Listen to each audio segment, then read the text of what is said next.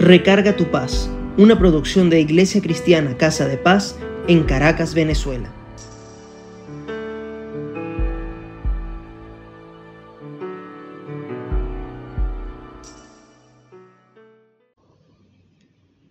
¿Has escuchado o leído la historia del profeta Elías en Primera de Reyes 19?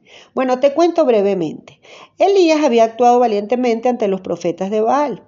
Pero la reina Jezabel, que era una mujer muy, muy mala, se puso furiosa y amenazó de muerte a Elías.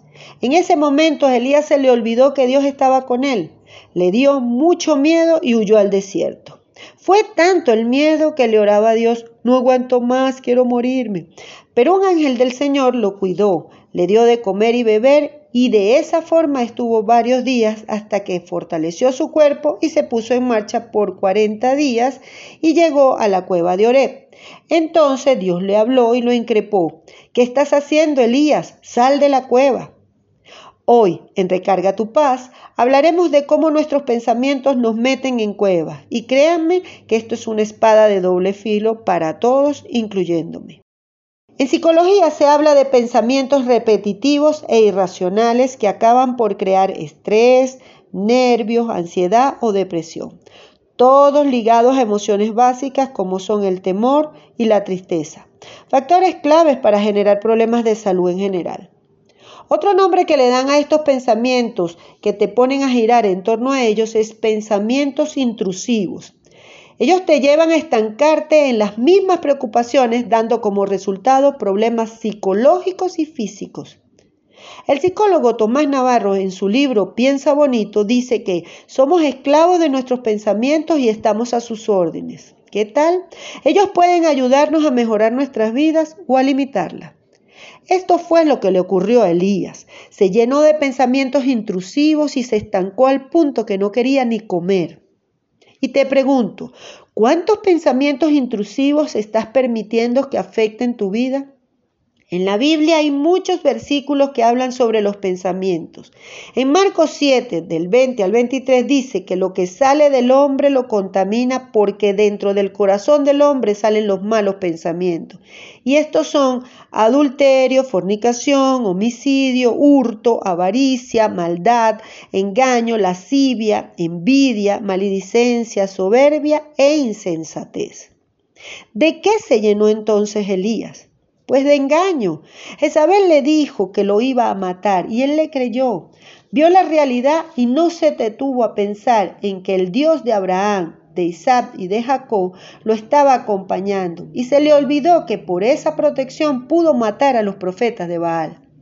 Quizás creyó que lo hizo en su fuerza, y eso es un pensamiento de soberbia. De allí que cuando se le presentó una autoridad de peso en el mundo terrenal, se vio indefenso, pero en el mundo espiritual él tenía al creador del universo. Y así nos pasa a veces. En Isaías 55:8 Dios dice, porque mis pensamientos no son vuestros pensamientos, ni vuestros caminos mis caminos. Y en Proverbios 4:23 dice, que sobre toda cosa guardada guardes tu corazón, porque de él mana la vida. Y en la interpretación de lo que es el corazón, en este versículo se refiere a pensamientos. La recomendación de la palabra de Dios se traduce en que debemos liberar la mente de aquellos pensamientos que no necesitamos, que no nos van a bendecir y que más bien nos van a enfermar. Pero, ¿cómo hacer esto? Debemos hacer lo que dice Filipenses 4:8, que pensemos en todo lo verdadero, es decir, lo que puedas ver y escuchar y no lo que creas que vistes o escuchaste. La intuición a veces nos puede jugar una mala pasada. Lo otro es pensar todo lo justo. Hacer juicio sin tener todos los datos confiables es un gran riesgo ante los hombres y más aún ante Dios, que nos manda a no juzgar. También Pablo nos exhorta a pensar en todo lo puro, lo amable, lo que es de buen nombre y si hay virtud y alabanza en algo, en eso pensar.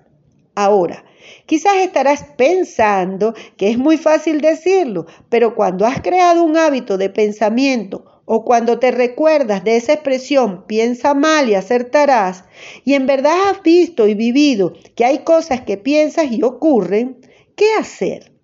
Bueno, la recomendación para tener paz es confiar en Dios, pensar en la palabra de Dios, repetirla hasta que se vaya el pensamiento que te atormenta y seguir las instrucciones que da la palabra, aunque el mundo te vea como fanático. Es preferible que antes de que te metas en una cueva de problemas mentales, hagas esto. Sin embargo, te voy a dar otras recomendaciones que seguro te van a dar paz estas recomendaciones son de este psicólogo Tomás Navarro. Lo primero que él nos orienta es no debemos pensar rápido. Pensar bonito lleva más tiempo. Segundo, no pensar superficialmente. Evadir las situaciones no es lo mejor. Piensa conscientemente, profundamente y analiza. Tercero, confía en ti y en lo que Dios te ha dado. Cuarto, no le des mucho peso a aquello que no sucede o depende de nosotros y que no podemos cambiar. Déjaselo a Dios y a su voluntad. Eso no lo dice el psicólogo, pero lo dice la palabra. No pienses desde lo que dicen o piensan otros. La intuición a veces falla, confirma las cosas. Séptimo, las conclusiones o decisiones deben tomarse cuando todo está en calma. Y por último, generalizar es la mayor de las acciones irracionales. Seguramente si analizamos punto a punto de lo que dice este psicólogo y lo comparamos con lo que dice la Biblia, no va a ser diferente. Quiero finalizar diciéndote que lo que está en Proverbios 16.3, encomienda a Jehová tu obra y tus pensamientos serán afirmados. Vamos a orar. Padre, en el nombre de Jesucristo y en el poder del acuerdo, te damos las gracias por esta palabra. Señor, la recibimos y queremos cambiar nuestros pensamientos. Declaramos en el nombre de Jesucristo que hoy todos los pensamientos los ponemos a los pies de tu altar.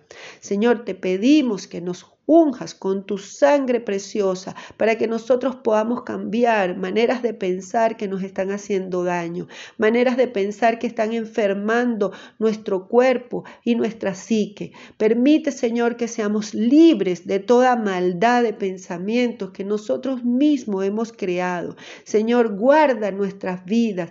Manda ángeles y arcángeles como le hiciste a Elías y protégenos, Señor, de toda situación que nosotros mismos generamos. Te pedimos en el nombre del Padre, del Hijo y del Espíritu Santo que estas personas que en este momento están atadas a pensamientos de maldad, a pensamientos de, de enfermedad, a pensamientos de muerte, Señor, te pedimos que los liberes, que sean libres en el nombre del Padre, del Hijo y del Espíritu Santo. Gracias Padre, porque cada semana nos orientas, nos ayudas y además de eso nos das la cobertura para poder seguir adelante. Recuerda que para comunicarte con nosotros puedes escribirnos a casadepaz.ccs.gmail.com o en Instagram a casadepaz-ccs. Nos encontramos la próxima vez y besitos.